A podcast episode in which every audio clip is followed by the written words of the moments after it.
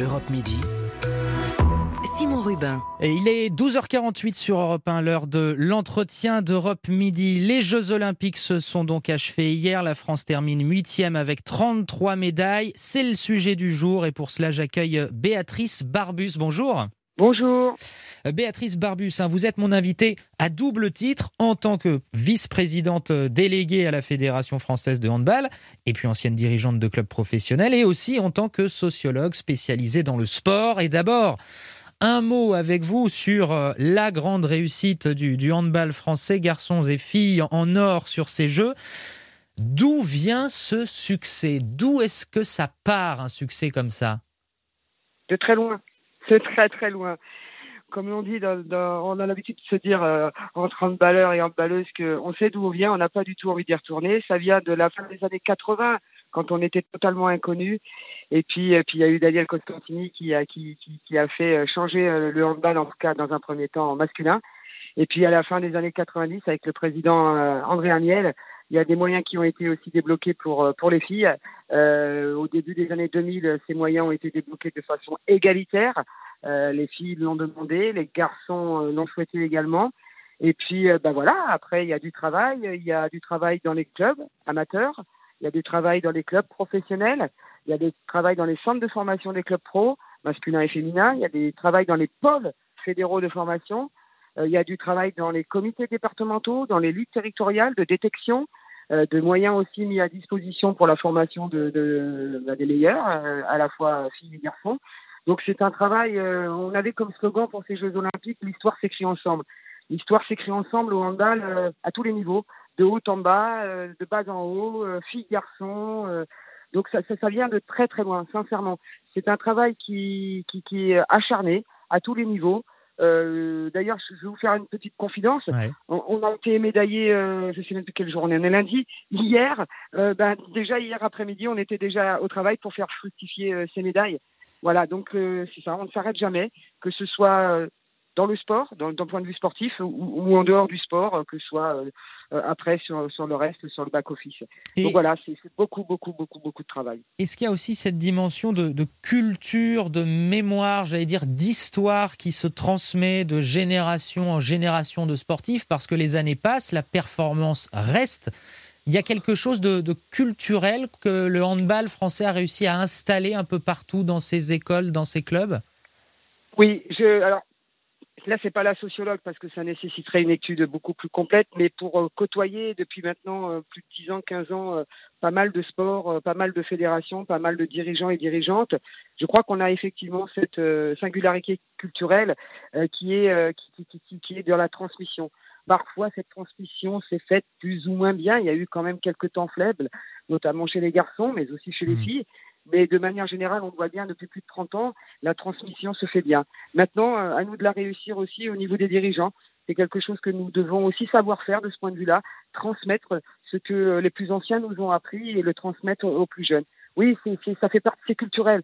Euh, on a un profond respect chez les handballeurs et chez les handballeuses, on a un profond respect d'abord pour ceux et celles qui ont fait l'histoire sur terrain, en dehors du terrain, euh, dans les clubs, partout. Euh, oui, oui, c'est quelque chose qui est ancré en nous. On a cette reconnaissance vis-à-vis -vis du passé, on a cette, ce respect vis-à-vis -vis, euh, du passé, euh, parce qu'on sait que c'est euh, ce passé qui nous a aidé à construire le présent et qui nous aidera encore à construire le futur. Et je voulais vous parler aussi, alors là c'est à la sociologue que je m'adresse, de, ces Jeux de Tokyo qui ont été exceptionnels à plus d'un titre. Il y a eu le Covid, bien sûr, mais on a aussi vu beaucoup de sportifs, d'athlètes parler de santé mentale, de dépression, des doutes inhérents au haut niveau.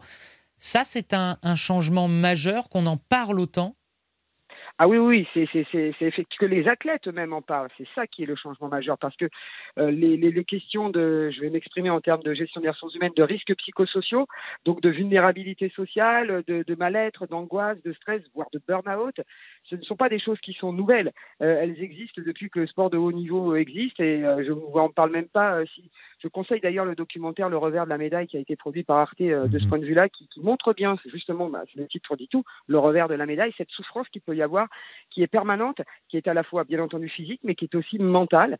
Euh, et donc moi je suis, euh, moi j'ai travaillé, j'ai travaillé sur cet aspect-là d'ailleurs dans ma thèse, puisque ma thèse portait sur la gestion des ressources humaines dans le sport notamment, et, et je l'ai écrite, vous voyez, en 1997. Donc euh, déjà dans les années 90, ces questions-là se posaient. Simplement, elle n'était pas relayée. Elle n'était pas relayée par personne. Il n'y avait pas de syndicat à l'époque. Aujourd'hui, les sportifs s'expriment dessus sur cet aspect-là. Et, c'est tant mieux parce que parce qu'il y a des limites. Le corps humain a des limites, aussi bien d'un point de vue physique que mental. Donc oui, oui, ça c'est un changement vraiment radical que les sportifs en parlent aujourd'hui. Euh, par rapport à, Rio, et c'est l'un de vos autres domaines d'expertise, on a vu se développer encore davantage les épreuves mixtes, donc hommes et femmes.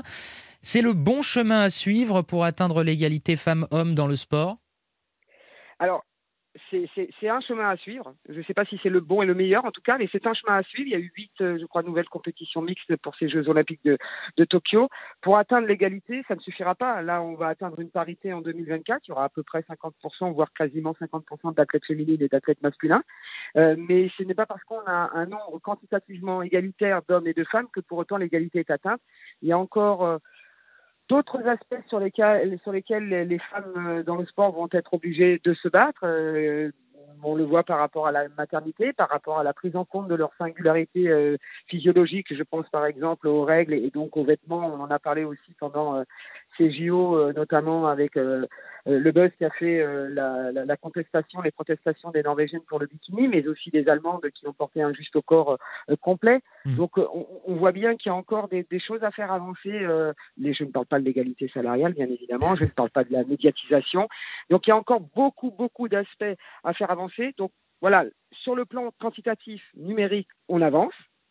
Mais ça ne, ce n'est pas pour autant synonyme d'égalité. Et alors, à quand Est-ce que cette perspective d'ailleurs est, crédible? À quand des, épreuves avec hommes et femmes mélangés qui s'affronteraient? On peut penser par exemple, je ne sais pas moi, à la, voile, euh, où on pourrait imaginer des catégories de poids plutôt que des catégories hommes-femmes. Les épreuves de tir aussi, on pourrait mélanger pour le coup hommes et femmes.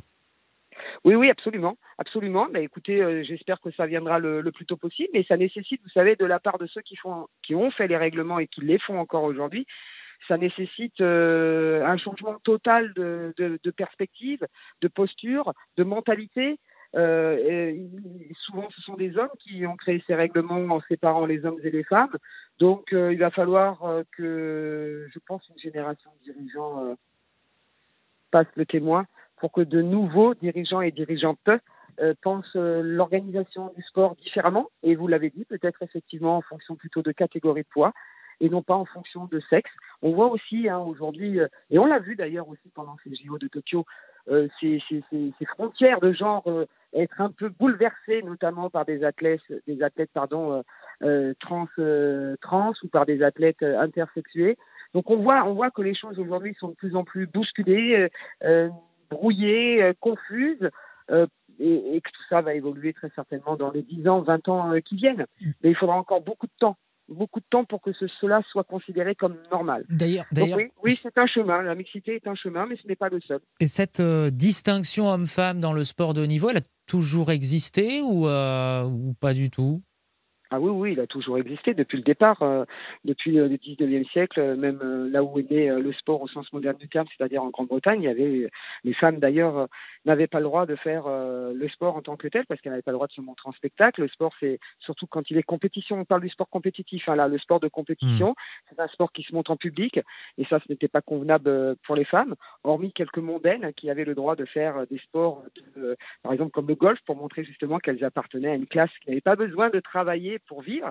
Et donc, c'était un mode de consommation ostentatoire, hein, pour reprendre la formule d'un célèbre sociologue. Hmm. Mais, mais oui, oui, donc euh, oui, la séparation a toujours été, et euh, je ne parle pas des propos du baron de Pierre de Coubertin qui ne souhaitait pas justement que les femmes s'exhibent euh, aux, Jeux olympiques. Donc, il va falloir voir les choses autrement, mais ça, ça va demander encore un peu de temps. Il faut être patient, il faut être tolérant.